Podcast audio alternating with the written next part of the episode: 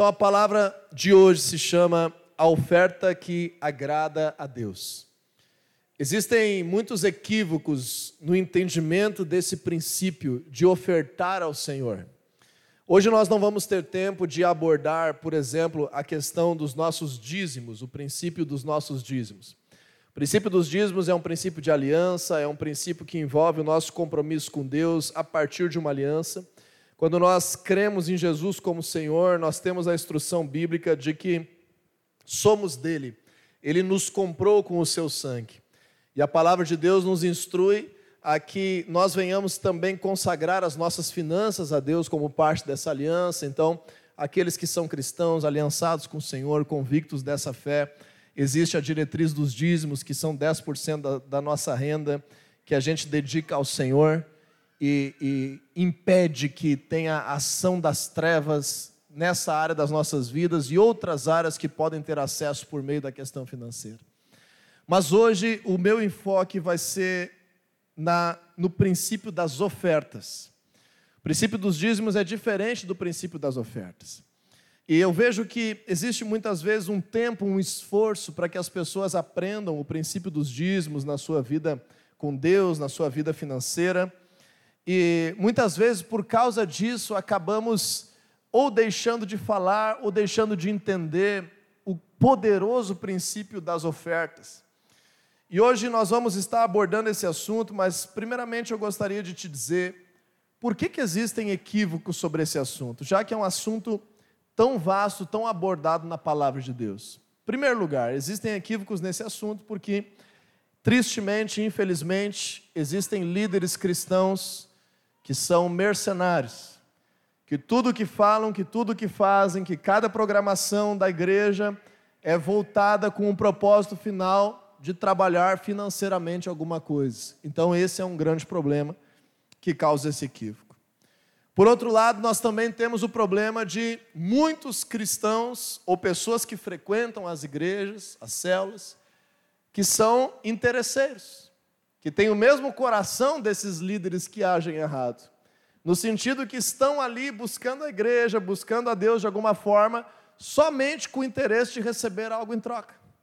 Então acabam entendendo essa questão financeira como uma barganha, como uma negociação com Deus, e por isso existem equívocos. Existem equívocos na questão do princípio de ofertar ao Senhor, por várias outras práticas religiosas que estão ao nosso redor, que colocam preço em trabalhos espirituais que são feitos por benefícios combinados. Então você dá isso e vai receber aquilo. Você precisa disso, então você tem que fazer essa oferenda, você tem que pagar esse valor, você tem que dedicar isso aqui, você tem que pagar tanto aqui por esse tipo de serviço. E aí, quando nós viemos para buscar a Deus, o Deus que se revela na Bíblia, às vezes nós viemos infectados com essa questão, e ou queremos pagar pela bênção, pela nossa salvação, que é algo errado, ou entendendo a graça e o poder da cruz, que é liberados sobre as nossas vidas pela fé, acabamos desprezando completamente a questão do princípio de ofertar. Outro equívoco dentro desse princípio é que nós temos uma cultura de entender as ofertas, o princípio de oferta, quando ouve a palavra oferta, nós temos a cultura de entender isso como esmolas. Por que, que nós temos a cultura de entender ofertas como esmolas? Porque na maioria das, das práticas religiosas idólatras, nós vemos a cultura de entregar uma moeda a uma imagem. Então, se você vai em qualquer lugar que existe um santuário, que existe ali uma reverência, uma idolatria, alguma divindade específica, uma imagem estabelecida, sejam religiões orientais, ocidentais, derivadas do cristianismo ou derivadas de outras práticas em geral, você vê aquela cultura de, de dar ali uma, uma moedinha, de deixar ali uma pequena contribuição, de dar uma esmola. É o famoso aquele que vai beber e diz assim: um gole para mim, um gole para o santo.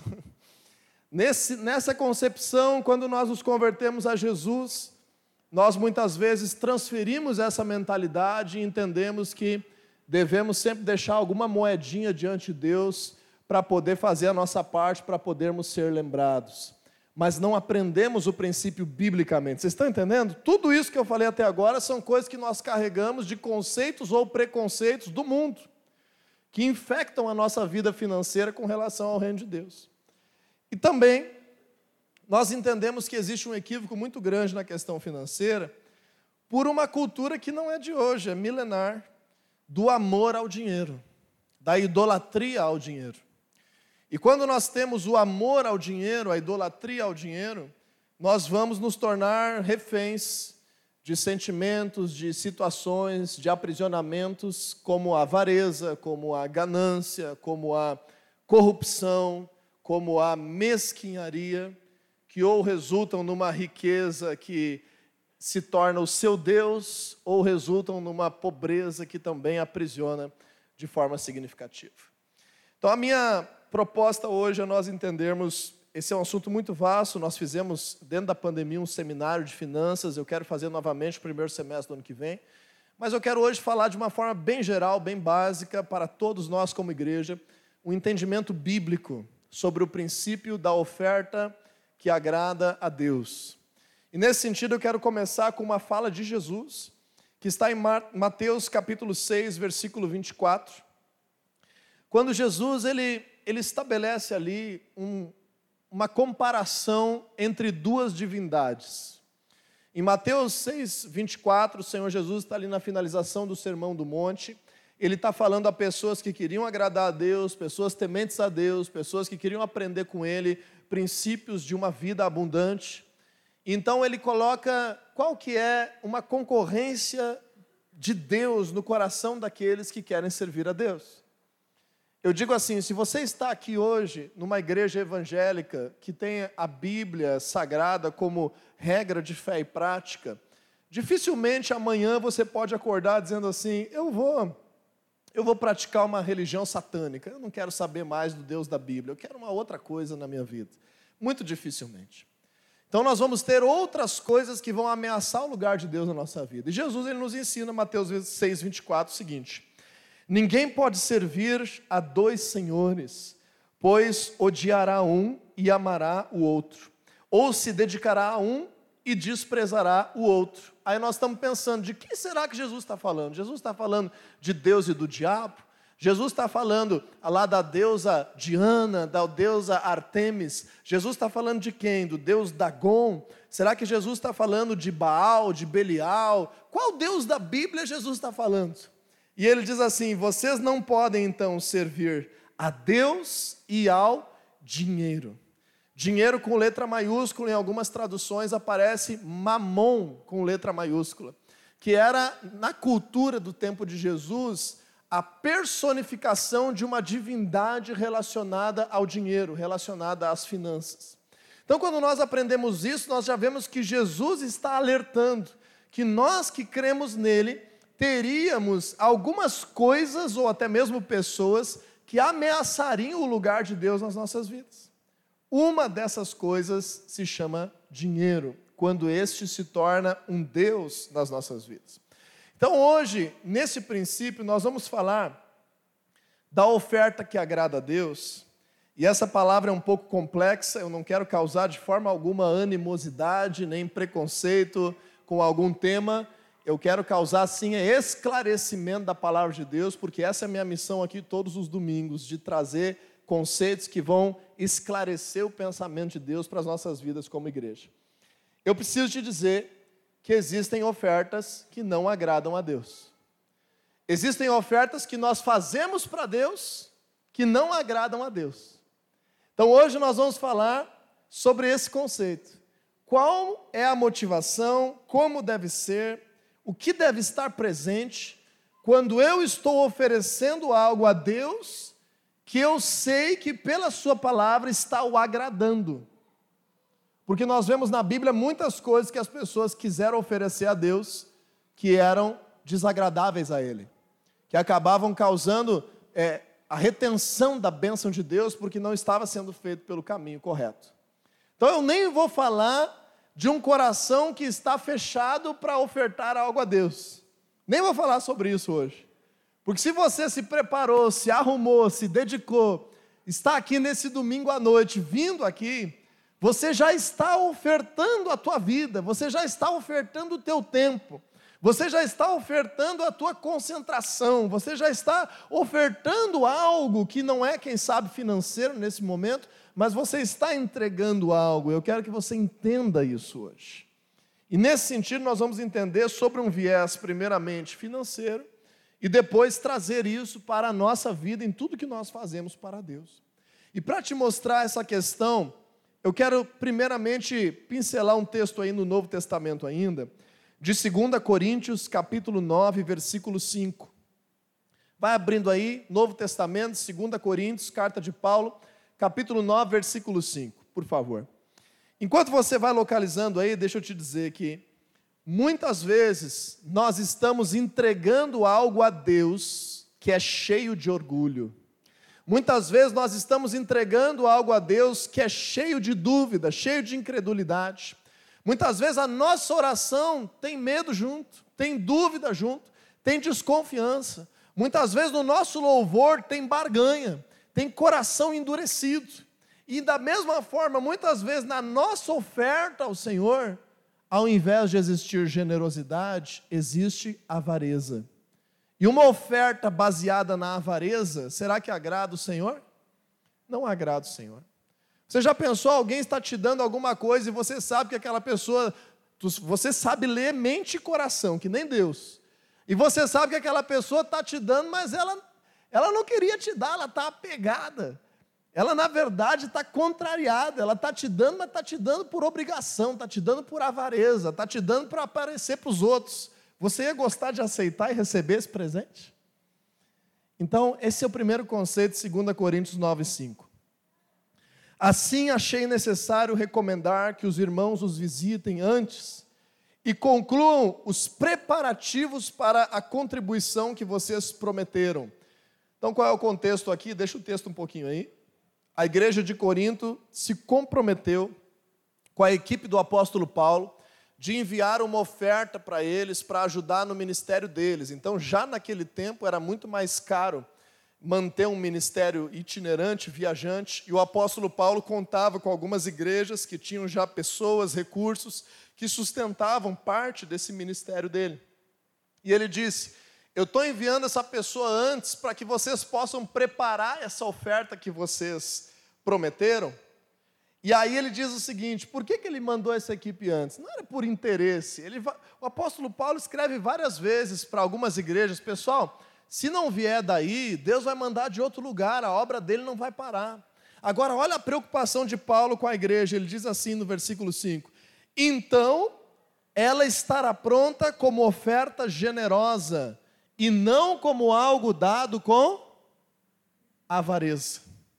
Então aqui nós ligamos um alerta nas nossas vidas. Opa, eu achei que se eu tivesse oferecendo qualquer coisa a Deus estava bom. Mas não. Às vezes eu estou meio empacado na minha vida cristã porque eu estou oferecendo coisas com o coração errado. Eu estou entregando algo a Deus com a motivação errada. E que é maior reflexo do que quando nós analisamos a postura financeira a postura financeira reflete muita coisa sobre o nosso coração em todas as áreas da vida, não é só na igreja, não. É no relacionamento conjugal, é na forma de se relacionar com os filhos, é na forma de tocar o negócio, é como trata os clientes, é como dar a gorjeta a um serviço prestado. A nossa forma de expressar as nossas finanças revelam muito sobre o nosso coração. E aí o apóstolo Paulo está ensinando: eu preciso que vocês entendam e preparem e tenham convicção de que aquilo que vocês estão fazendo não seja uma expressão de avareza, mas seja uma expressão de generosidade. E para entender esse conceito de oferta que agrada ou que desagrada a Deus, eu estava orando sobre isso, estava orando sobre o que eu deveria pregar nesse domingo. Normalmente eu busco uma direção mais clara de Deus. E aí o Senhor, eu creio que soprou ali na minha mente, veio claramente na minha mente, Gênesis capítulo 4. E aí que eu fui então mergulhar nessa palavra e fui entender o que, que era relevante para que nós pudéssemos hoje estar compartilhando a palavra de Deus. Então vamos lá, vamos ver o que, que tem lá. Gênesis capítulo 4, primeiro livro da Bíblia, quarto capítulo, segunda, terceira página aí da tua Bíblia, você que tem a Bíblia impressa. Gênesis capítulo 4, nós vamos ler a partir do versículo 1, do versículo 1 até o versículo 7. Diz assim a palavra de Deus: Adão teve relações com Eva, sua mulher, e ela engravidou e deu à luz Caim. Disse ela: Com o auxílio do Senhor tive um filho homem. Voltou a dar à luz, e dessa vez a Abel, irmão dele. Abel tornou-se pastor de ovelhas e Caim agricultor. Passado algum tempo, Caim trouxe do fruto da terra uma oferta ao Senhor. Abel, por sua vez, trouxe as partes gordas das primeiras crias do seu rebanho. O Senhor aceitou com agrado Abel e sua oferta, mas não aceitou Caim e sua oferta. Por isso Caim se enfureceu e o seu rosto se transtornou. O Senhor disse a Caim: Por que você está furioso? Por que se transtornou o seu rosto?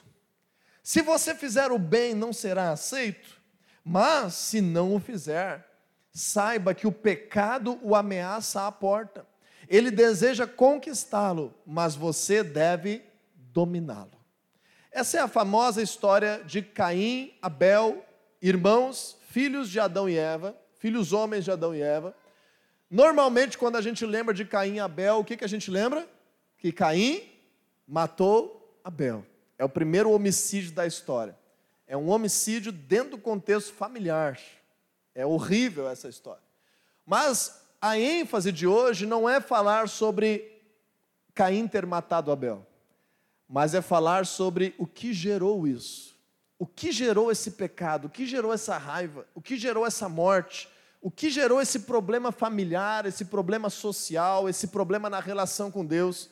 Tudo começou por meio de uma atitude de oferta. A oferta de um agradou o Senhor e a oferta de outro não agradou o Senhor. E agora nós vamos estar entendendo um pouco melhor esse texto e esse é o objetivo dessa noite, não é um estudo bíblico vasto, nós vamos ficar nesse texto aqui e entender alguns princípios sobre a oferta que agrada a Deus, a oferta que faz com que, de fato, surtam efeitos que a palavra de Deus promete sobre a vida, sobre o coração, sobre a pessoa, sobre a relação com Deus e realmente seja uma oferta que, que causa poder de Deus liberado. Primeira coisa que eu quero te mostrar, deixa aberta a tua Bíblia aí no versículo, em Gênesis capítulo 4, do versículo 1 ao 7. Primeira coisa que eu quero te mostrar é que a oferta independe da realidade da pessoa. A oferta que agrada a Deus independe da realidade da pessoa. Diga aí comigo assim: a oferta que agrada a Deus independe da realidade da pessoa. O que, que eu quero dizer com isso? Eu quero dizer que Deus não tem os seus preferidos na questão da oferta. Deus não aceitou a oferta de Abel porque ele era o mais novo. Deus não aceitou, quem sabe, a oferta de Caim porque ele era o filho primogênito. Deus não aceitou por causa que achou mais bonito o nome dele, Abel, ó, termina com El, tem a ver com Deus, é um nome mais profético. Olha só, vou aceitar essa oferta. A oferta, ela não tem a ver com coisas que, que não estão debaixo da nossa alçada. Deus não é parcial, no sentido assim, ah, será que Deus vai ofertar minha oferta, vai aceitar a minha oferta, vai se agradar da minha oferta, porque eu vim dessa família aqui, porque eu sou assim, porque o meu passado é isso aqui, porque eu faço isso da minha vida. Então, primeira coisa, o fato de um ser mais velho, o outro ser o mais novo, não, não tem nada a ver com Deus ter se agradado ou não da oferta. Nós vemos que eles tinham profissões diferentes. Um deles lidava com pecuária, o outro lidava com agricultura. Não disse Deus se agradou da oferta de Abel por causa que ele era pastor de ovelhas, porque ser pastor de ovelhas é algo mais espiritual e mais importante do que ser agricultor. É assim que está escrito na Bíblia? Não. Não tem a ver com a profissão dele, não tem a ver com a idade dele. Com o que tem a ver então a oferta? A oferta aqui no hebraico, existem algumas palavras para oferta na Bíblia mas essa palavra oferta que aparece em Gênesis 4 é a palavra minha em hebraico. E ela significa um tributo ou um presente. Quando nós entendemos isso, essa palavra tributo, a nossa cultura, ela é tão desonrosa, a nossa cultura é tão mesquinha e tão avarenta, que se eu falar de tributo, só vai vir uma definição na tua mente. Que definição que é? Imposto. Mas se você olhar no dicionário, tributo não é só imposto. E às vezes a pessoa está dizimando, está ofertando como se fosse um imposto, como se fosse uma taxa, como se fosse um boleto para pagar. Isso que é o mais lindo da oferta, porque se nos dízimos nós temos ali na palavra de Deus uma determinação da, daquilo que é o valor que corresponde à nossa aliança com Deus, a oferta nós não temos obrigação nenhuma. A oferta é algo totalmente voluntário. Você estar aqui hoje ofertando essas horas da tua vida para Deus, ter se arrumado, se perfumado, botado um desodorantezinho, eu espero, escovado os dentes para estar aqui neste lugar, como oferta agradável ao Senhor, não é uma obrigação. É algo que você faz voluntariamente. Então a oferta tem a ver com princípios do coração não tem a ver com a tua profissão, com a tua idade, não tem a ver com a tua experiência, não tem a ver com de quem tu é filho, não tem a ver com da onde tu veio, o que, que houve no teu passado. A oferta tem a ver com algo interior. Então, essa palavra hebraica aí, minha, ela significa justamente um tributo, mas um tributo não um imposto, um tributo como um presente. Mas se eu falasse só presente, você talvez teria uma ideia errada. Porque nós não vemos a Deus. É por isso que é necessário fé para buscar a Deus. Lembra Hebreus 11:6? Sem fé é impossível agradar a Deus. Por quê? Porque quem dele se aproxima precisa crer que ele existe e que recompensa aqueles que o buscam. Mas como a gente não vê a Deus, às vezes o nosso conceito de oferta é assim. Quem é casado aí vai me entender agora. Chega a tua esposa em casa ou chega o teu marido em casa e diz assim: "Amor, nem sabe". Daí tu já assim, Daí vai dizer assim: sabe o que, que é? É que dia tal, a cunhada do meu chefe está fazendo um chá de fralda. E ele pediu encarecidamente se a gente podia ir lá da empresa. E aí tem uma lista de coisas aqui que tem que dar, de presente para essa criança que vai nascer. Deixa eu te perguntar: toda criança merece ser amada e receber bons presentes, sim ou não? Sim, sim ou não? Sim. Mas você, para dar o presentinho para o chá de fralda da cunhada do chefe da tua esposa, do teu marido, você vai pegar aquela lista lá e vai olhar assim, fralda G, 78 reais. Não, essa aqui acho que não. E aí tu vai olhar assim, lenço umedecido com R$ 1.025,90. Ah, acho que não. Aí você vai passando assim, bico, R$ 14,90. Ah, talvez. Vamos ver se tem mais alguma coisinha. Pente descartável, 1,99. Não, ninguém assinou ainda. Assina, assina rápido aí que é o nosso esse aí. Por que, que você pensa isso? Porque você não está vendo a pessoa, você não tem relação com a pessoa, o teu coração não está lá. Tu está fazendo uma coisa por obrigação, então tu vai só levar uma lembrancinha. É quase uma esmola para aquela criança. Às vezes na sinaleira é mais caro aquele torrone que o pessoal vende do que aquele negócio que tu está dando lá. Aí às vezes a mulher diz assim: Eu acho que eu tenho um sabonete fechado aqui em casa. Eu vou dar uma olhada.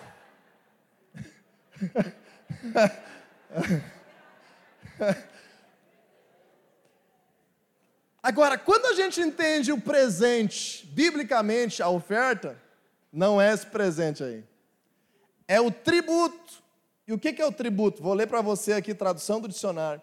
Expressão ou ato público que mostra admiração e respeito por alguém. Uma homenagem. Tu entende? Então daqui a pouco, tu tem lá teu único neto. Descobriu que a filha está grávida, teu único neto vai ter um chá de fralda. Te manda uma lista. Tu tá um avô bobão. Tu tá uma avó lá cheia das ideias já. E aí vem a lista. Como é que é que a avó fala para o vô? Ó, no mínimo umas três, quatro coisas tu dá e tu dá o melhor que tiver. É ou não é assim? O que que mudou? A outra criança não merecia? Criança nem nasceu ainda, não merecia ser bem presenteada? Não merecia ser amada? O que que mudou? Mudou a relação pessoal. Que você tem com aquela pessoa. E aí agora aquele presente não é mais uma lembrancinha, aquele presente é um tributo, é uma valorização, é uma homenagem, é algo especial, é alguém especial. Aí de repente vai jantar lá na tua casa. Quem é que vai jantar lá em casa hoje? Ah, vai ser o coleguinha de aula lá do filho lá, que é o, o filho lá da vizinha da vizinha lá, que vai vir aí. Ah, tá bom, estou fazendo aqui uma massa com guisada aqui, tá bom, vou botar um pouquinho mais aqui, fazer um arrozinho aqui, deu. Tá jantada a coisa. É ou não é assim, gente? É assim, é normal, isso aí não está errado, faz parte da vida. Mas aí agora alguém te diz assim, olha, que nem hoje eu vi, eh, uma figura pública desceu do carro no meio da rua, já juntou mil pessoas no meio da rua no Brasil Aí de repente ele vem e diz assim: Eu quero jantar na tua casa, como é que tu vai fazer? Meu Deus do céu. Vai perguntar, a mulher vai perguntar para o marido, o marido vai perguntar para a mulher quanto é que tem de limite lá no cartão. Tu já gastou todo o refeiço, como é que é? Vamos lá. Vamos comprar picanha, vamos comprar um vazio, vamos fazer um churrasquinho. Já mudou os planos. Por que, que mudou os planos? Porque você quer honrar, você quer valorizar aquela pessoa que não faz parte ali, é, é uma pessoa de autoridade, é uma pessoa que você está tendo a honra, o valor de estar junto com ela. Você está sendo ali agraciada pela presença dela na tua casa naquela noite, você quer oferecer o teu melhor. E quando a gente vê, quando a gente vê Jesus se manifestando como ser humano nessa terra, é mais fácil da gente entender. É fácil da gente entender que aquela mulher veio e quebrou um vaso de alabastro e derramou sobre os pés de Jesus. E ali preparou, perfumou a casa, perfumou Jesus, enxugou os seus pés com os seus cabelos, molhou com as suas lágrimas, se quebrantou diante de Jesus. É fácil a gente entender hoje, mas as pessoas que estavam na volta criticavam. As pessoas que estavam na volta diziam: mas o que, que essa mulher está gastando isso aí? Podia dar para os pobres isso aí. Por que está fazendo isso? Mas no coração dela, ela estava expressando a sua honra, o seu amor, a sua adoração, entendendo que aquele é o salvador da sua alma, da sua vida, da sua história. Aquele perdoou os seus pecados, aquele transformou a sua realidade, aquele lhe amou primeiro, aquele gerou a sua vida, aquele tinha poder para lhe dar a eternidade. E ela estava ali expressando aquela adoração por meio daquela oferta. E apesar das pessoas criticarem, ainda é mais fácil da gente entender. Se Jesus chegar na nossa casa hoje e disser: Ó, oh, fiz uma aparição aqui para jantar contigo, eu sei que todos nós vamos fazer o melhor que nós pudermos. Mas quando nós estamos adorando o Senhor de forma espiritual, porque é assim no reino de Deus, no reino de Deus chegou um tempo que nós adoramos a Deus, não mais vendo tudo, que acontece, mas nós adoramos pela fé em espírito e em verdade. Quando nós entendemos isso, fica um pouco mais difícil, porque daí nós não estamos vendo. Então agora a gente começa a entender que o que importa no, no coração da oferta não é fatores externos, mas são fatores internos. Em segundo lugar, nós vamos falar que a oferta que agrada a Deus revela excelência e prioridade. Diga assim comigo: a oferta que agrada a Deus revela excelência e prioridade. Então, se Deus não escolheu Abel porque ele era mais bonito, porque ele era o filho mais novo, porque ele era pastor de ovelhas, por que, que Deus escolheu então? O texto bíblico está aí. Gênesis capítulo 4, versículo 3 e 4. Veja comigo. Passado algum tempo, Caim trouxe do fruto da terra uma oferta ao Senhor. Olha só, é uma coisa geral, é uma coisa que não tinha valor agregado na descrição bíblica. Parece, é uma coisa qualquer. É uma coisa assim, chegou a hora de ofertar, deixa eu pegar aqui qualquer coisa aqui, eu vou levar ao Senhor uma oferta. Foi assim que Caim fez, aparentemente. Por que, que eu posso supor isso? Porque no versículo, na frase seguinte, no versículo 4, fala detalhadamente a expressão de Abel em ofertar ao Senhor. Então no versículo 4 diz assim: Abel, por sua vez, ou seja, quase está dizendo assim, diferente de Caim, por sua vez, como é que foi a oferta de Abel, pessoal? trouxe as partes gordas das primeiras crias do seu rebanho. As partes gordas das primeiras crias do seu rebanho. Pensa você aí, pecuarista, está criando ovelha. Aí começou agora, não conseguiu carnear nenhuma ainda. Ah, vai matar o bichinho. Gente, é para isso que se cria bicho. É, bicho é para abate, ovelha, boi. Hoje em dia tem que explicar até isso para as pessoas. Então, dentro disso, ele estava ali louco para experimentar ali o pernil da ovelha dele. Louco para experimentar ali o churrasco da costela da ovelha dele. O que, que ele fez quando deu as primeiras crias? Carneou a primeira cria. Então, no primeiro, prioridade pegou a melhor parte da carne e fez o quê? Uma oferta ao Senhor. Então a gente vê que isso revela por Abel excelência e prioridade. Diga aí comigo, excelência e prioridade. Agora, é lógico que Caim não tinha uma parte gorda de um bicho para ofertar, ele era agricultor ele poderia fazer o quê? A melhor parte da primeira colheita, separada, ali, é, cultivada, oferecida ao Senhor. Mas não é isso que aparece no texto. Aparece uma oferta, uma oferta qualquer. E aí, quando nós vemos esse detalhamento, nós entendemos que a oferta que agrada a Deus é uma oferta que revela excelência e prioridade. Mas aí vem uma questão, lembra que é, é algo que não é imposto, é algo que é do coração. O que é excelente para você é a mesma coisa que é excelente para mim? Cada um de nós está vivendo um momento diferente, tem uma realidade diferente, tem uma situação diferente. Aquilo que você pode ofertar ao Senhor é diferente do que eu posso ofertar ao Senhor. Esse dia eu estava falando com, uma, com, um dos líderes de cela aqui da igreja, nós fizemos semana passada conversas de discipulado com todos os líderes de cela. E eu estava dizendo para um deles, estava dizendo assim, olha, teve um tempo da minha vida que eu, eu trabalhava 40 horas por semana CLT numa empresa, estudava quatro noites por semana numa faculdade presencial. Sabia que existe isso, gente? Faculdade presencial. Viajando 130 quilômetros para chegar na faculdade, mais 130 quilômetros para voltar. Aí me sobrava um dia na semana, eu tinha minha cela, e o final de semana eu entregava dois dias servindo a Deus no ministério. E nesse meio tempo conseguia estudar e planejar as coisas do trabalho. Almoçava em 15 minutos e o resto era para conseguir dormir um pouquinho. Eu estava dizendo para essa pessoa, naquela época, a minha disponibilidade de oferecer algo a Deus era reduzida.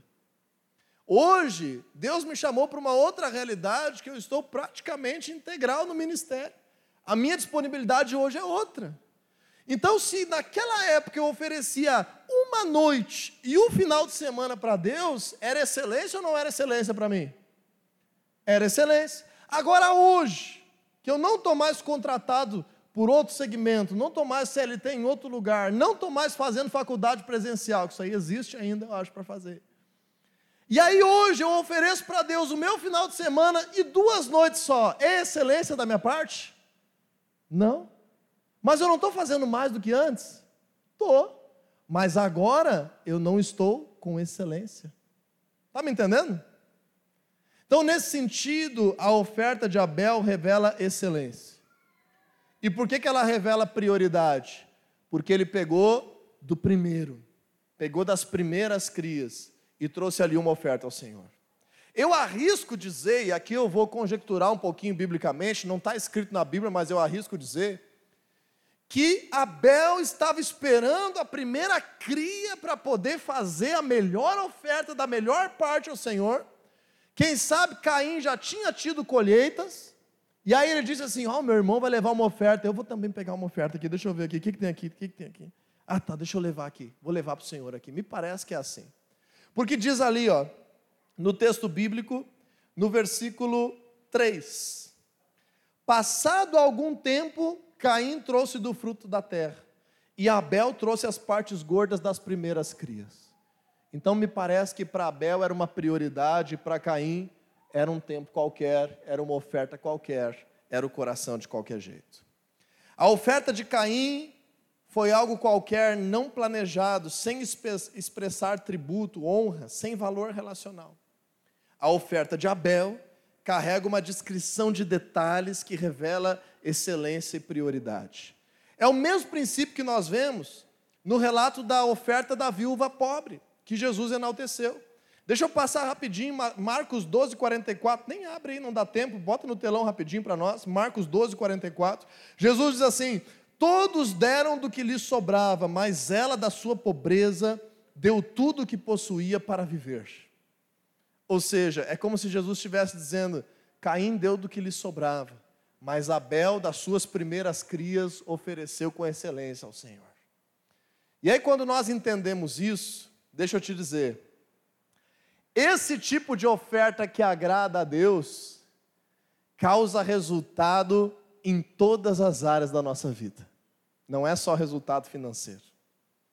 E às vezes, mesmo nós ofertando, Deus permite que nós venhamos passar algumas provas financeiras. Então, é normal que quem é fiel a Deus seja abençoado e prospere financeiramente, é normal. Mas existem circunstâncias que quem é fiel a Deus também enfrenta desafios e tentações na sua vida financeira.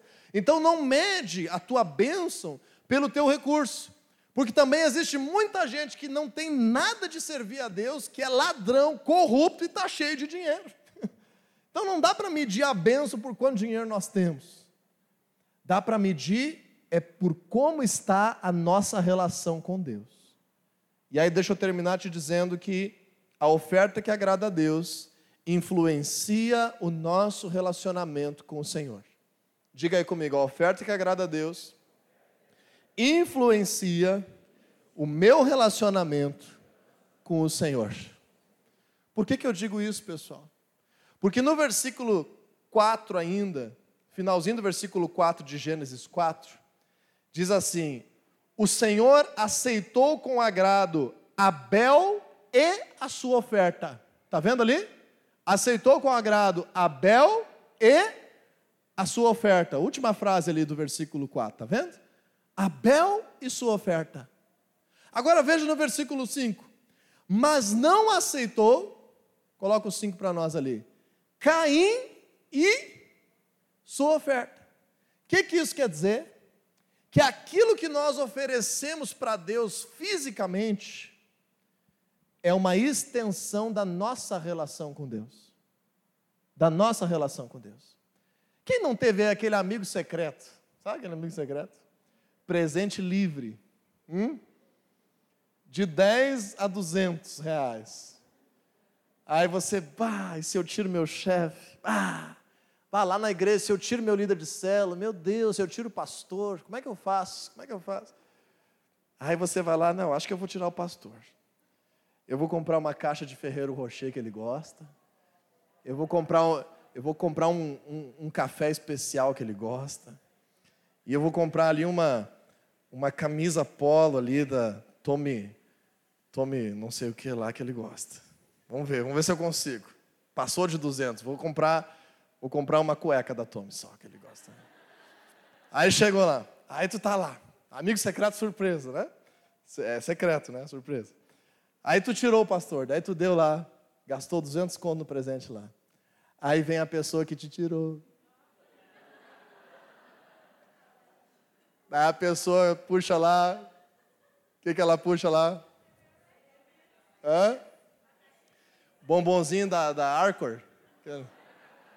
Não estou fazendo propaganda, mas é que é, no mercado tem um custo-benefício, né? O que mais que ela puxa lá? Hum, uma caixinha de frigels. E diz assim: Olha, lembrei de ti com tanto carinho. E às vezes a oferta da pessoa é excelente. Mas como é que fica o teu coração se tu sabe que não é excelente? Tu sabe que, que ela sabe que se ela tivesse tirado o pastor, não era aquele presente. Aí como é que fica? Eu conheço gente que aconteceu isso há 20 anos e lembra como se fosse hoje, com a mesma indignação. Mas se é convertido, tem que perdoar, viu, gente? Tem que perdoar. Agora, o que eu estou querendo dizer com isso? É uma ilustraçãozinha chula aí. O que eu estou querendo dizer com isso? Primeiro, se você quiser, pode me dar tudo isso aí. Mas, especialmente, o que eu estou querendo dizer com isso? Quando a gente expressa honra a alguém, se a gente não tiver um princípio de excelência, é melhor às vezes não fazer. Por causa que aquilo, logicamente, tem que ter excelência no coração. A excelência de um é diferente da excelência de outro. Por causa que aquilo vai acabar causando algo na nossa relação. Então eu estou ali no momento para oferecer algo a Deus. Aí eu digo assim: ninguém está vendo mesmo? Deus vai entender o meu coração. Tem um momento de oferta lá no culto. Eu tenho 102 reais na minha carteira. É uma tentação, né, gente? Eu vou pegar essa aqui de dois pila. Aí eu vou lá, oferta ao Senhor. Senhor, tu está vendo, Senhor. O Senhor sabe que é de coração. É só uma lembrancinha para o Rei dos Reis, Senhor dos Senhores, que perdoou meus pecados, salvou minha vida, transformou meu casamento, me curou daquela enfermidade, resolveu a minha história, é uma lembrancinha. Sabe o que é, Senhor? É que eu estou é que eu com uma vontade de comer um sushizinho hoje. E aí eu vou guardar aqui para mim. Então, se a gente entender oferta como honra e tributo, quem nós estamos honrando quando nós fazemos isso? Nós estamos honrando quem em primeiro lugar? A Deus ou a nós mesmos? Está me entendendo? É pecado comer um sushi? Só se não me convidar. Não é pecado. Agora, quando nós temos um padrão de excelência para nós e outro padrão de excelência para a nossa relação com Deus, aí tem algo errado no nosso coração. Aí nós estamos infectados pela avareza, pela mesquinharia, nós estamos infectados por algum princípio que não vem de Deus ou, como nós vamos ler agora, existe uma tentação acontecendo e nós estamos perdendo. No versículo 6, versículo 5 ainda, parte B, diz assim: Por isso Caim se enfureceu e o seu rosto se transtornou. Deus chegou para Caim e disse: Ô meu queridão, por que está empurrado aí na palavra? Se hoje fosse milagre de cura, tu não ia estar com a cara feliz? Se fosse dizer que tu é lindão, tu não ia estar com a cara feliz? Por que, que a palavra de Deus está sendo pregada, Caim? E tu está aí com a cara fechada. E aí o que, que aconteceu? Mais brabo ele ficou. Mais brabo ele ficou, saiu dali e matou o irmão dele. Cuidado hoje aí, o estacionamento aí, pessoal do parking aí. Para não ter nada aí, porque o pessoal tem uma escolha a fazer. Nós temos uma escolha a fazer. Se por acaso existe avareza no teu coração, e eu creio que se Deus me levou a falar sobre isso é porque muitas pessoas precisam ser tratadas disso. Se por acaso existe mesquinharia no teu coração, se por acaso o dinheiro tem sido um Deus que tem concorrido na tua vida, provavelmente essa palavra está causando um mal-estar no teu peito provavelmente está causando uma ira, está causando um transtorno dentro de você. E olha o que, que a Bíblia fala no versículo seguinte, versículo 6, 7. Se você fizer o bem, não será aceito? Muda. Muda o coração. Vai mudar tudo. Tu, tu vai mudar tudo. Se você fizer de outro jeito, você não vai ser aceito. Mas se não fizer, Saiba que o pecado ameaça a porta, ele deseja conquistá-lo, mas você deve dominá-lo. Então, por Caim não estar de propósito agradando a Deus, aquela oferta expressou o coração dele. Por ele não estar, já está ali, sabe? Vivendo com Deus de forma mais ou menos a relação com Deus. O que, que aconteceu? Deu vazão para a ira deu vazão para a violência, deu vazão para o homicídio, estragou a relação dele com Deus de futuro e de todos os seus descendentes. Aí você conhece a história de Caim. Se não conhece, leia Gênesis 4 e 5. Então perceba como que Deus, enviou uma palavra e requereu mudança no coração de Caim antes que ele matasse Abel. Deus enviou uma palavra que requereu mudança. Eu creio que hoje é isso que Deus está fazendo conosco aqui. Liberando uma palavra para nos ensinar a oferta que agrada a Deus. Quando o nosso coração está apegado ao dinheiro, o pecado vai nos vencer em outras áreas também. Porque se nós não conseguirmos vencer em uma questão que é voluntária, é a expressão do nosso coração, nós não vamos conseguir vencer quando, quando a tentação vier certinho lá na nossa fraqueza. Então, a, essa expressão de Caim deu vazão à ira, deu vazão à violência, deu vazão a se afastar de Deus e deu vazão ao homicídio contra o seu próprio irmão. Como diz em 1 Timóteo 6,10, bota aí para nós, 1 Timóteo 6,10, o amor ao dinheiro é a raiz de todos os males. Algumas pessoas, por cobiçarem o dinheiro, desviaram-se da fé e se atormentaram com muitos sofrimentos. Então, muitas vezes, a igreja não quis se posicionar falando da questão financeira com medo das pessoas irem embora. Por causa que tem o pastor que falou isso, tem a igreja que roubou aquilo, tem o cara que inventou não sei o quê, tem o não sei o quê, do não sei o quê, e aí começa a omitir a palavra de Deus. Daqui a uns dias não vai estar falando de sexualidade, daqui a uns dias não vai estar falando de casamento, daqui a uns dias não vai estar falando de falar a verdade, daqui a uns dias não pode falar mais nada, com medo. A verdade não tem que ter medo. A verdade é que transforma, a verdade é que liberta. E quando nós aprendemos isso, no finalzinho, eu quero transformar tudo isso que talvez doeu um pouco de ouvir hoje, eu tentei falar de uma forma mais amena, na nossa postura para com Deus, não somente nas finanças, mas em tudo que nós fazemos para Deus. Então, para nós terminarmos, Romanos 12, 1. Romanos 12, 1 é um texto muito importante da palavra de Deus. Romanos 12, 1. Diz assim: Portanto, irmãos, rogo pelas misericórdias de Deus, Paulo está falando à igreja, ensinando à igreja, que se ofereçam em sacrifício vivo.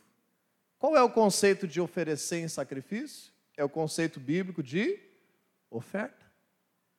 Agora, Paulo está dizendo que nós, a nossa vida, nosso ser, nossa rotina, tudo que fazemos ou pensamos, seja uma oferta ao Senhor.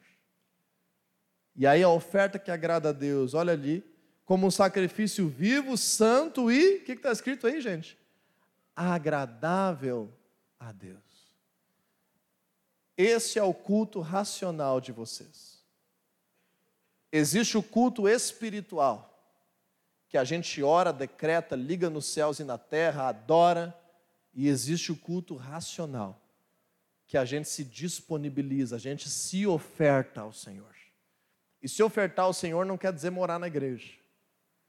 Se ofertar ao Senhor quer dizer estabelecer o reino dele lá na família, lá em casa, lá nos negócios, lá no lazer, no meio dos amigos, com pessoas cristãs, com pessoas não cristãs, nos pensamentos, no que damos vazão aos ouvidos. Tudo que nós fazemos para a glória do Senhor, porque entendemos que vivemos como oferta viva. Agora, você não ia conseguir entender isso se não começasse por aquilo que hoje em dia é um dos maiores desafios, não só hoje, mas há muito tempo. Entender o princípio financeiro diante do Senhor. Eu espero que essa palavra tenha te edificado, que a tua relação com Deus seja elevada, que o teu ambiente de vida libere bênçãos sobrenaturais, à medida que você entende hoje que não importa o teu passado, não importa a tua profissão, não importa a tua idade, não importa a tua família, a tua oferta não depende da realidade externa. A tua oferta financeira e a tua oferta de vida a tua entrega. Ela revela excelência e prioridade. Quando você se dedica para o reino de Deus, quando você trabalha lá fora para agradar a Deus, quando você trata a sua esposa para agradar a Deus, quando você educa o seu filho para agradar a Deus, trata com o teu cliente para agradar a Deus com excelência e prioridade em tudo que Deus te chamou. Isso é uma oferta. Quando você entende que isso causa estreitamento. Ah, foi o Levi que escreveu aqui, ó, com o Senhor aí. Quando isso trata estreitamento das relações que você tem com Deus, meu Deus do céu. Meu Deus do céu. É poderoso demais o nosso ato de ofertar. Porque quando nós somos generosos financeiramente, é sinal que nós já aprendemos a ser generosos com todo o resto.